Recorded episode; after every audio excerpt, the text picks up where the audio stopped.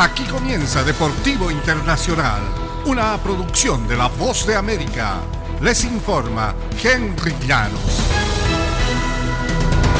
Y por segunda noche consecutiva, un jugador de la NBA, el baloncesto de Estados Unidos, ha conseguido 60 puntos en un partido y por primera vez en casi dos décadas, alguien anotó 40 puntos en la primera mitad de un encuentro.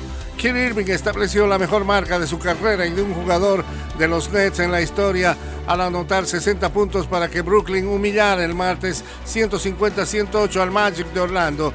Esto simplemente demuestra que estamos en camino a hacer historia, le dio el base. Irving atinó 20 de 31 disparos, incluidos 8 de 12 triples en 35 minutos. Convirtió 12 de 13 tiros libres e igualó la mayor cifra de tantos por parte de un jugador de la NBA en esta campaña. Esa cifra fue impuesta recién una noche antes por Carl Anthony Towns de Minnesota en un encuentro ante San Antonio. El Tribunal de Arbitraje Deportivo ha ratificado el martes el veto de la UEFA a las selecciones y clubes rusos en las competencias europeas. Emitido con urgencia el fallo provisional del TAS no afecta a las gestiones de Rusia de ser readmitida a los repechajes europeos para la Copa Mundial que se jugará a fin de este mes. Los deportistas y equipos rusos han quedado al margen de decenas de competencias desde que el país ha invadido Rusia el mes pasado. La prohibición de la FIFA se tramita dentro de otra apelación presentada por la Federación Rusa de Fútbol y que el TAS deberá resolver esta semana.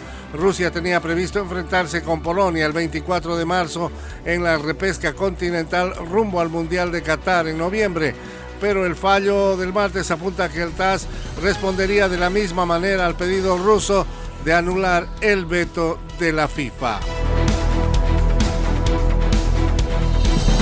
El Atlético de Madrid mantuvo viva la llama de la esperanza de conquistar un trofeo en esta campaña de la Champions. Manchester United ha confirmado su onerosa mediocridad y la continuación de su sequía de títulos.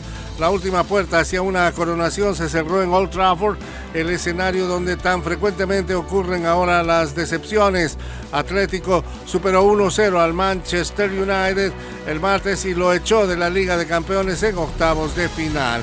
En un encuentro apretado y tenso, Diogo Dalot, el defensa de los Red Devils, dejó desmarcado a Renan Lodi.